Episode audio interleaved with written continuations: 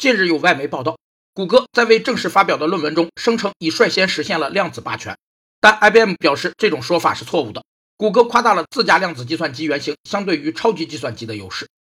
量子霸权是指量子计算机对电子计算机的压倒性优势。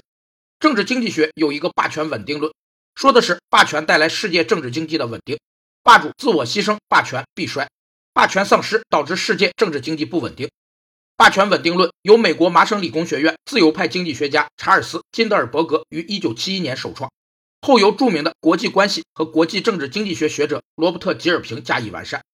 霸权稳定论是国际政治经济学中新现实主义者的理论核心，在西方发达国家学术界有着广泛的影响，也是现今美国对外政策的重要理论指导。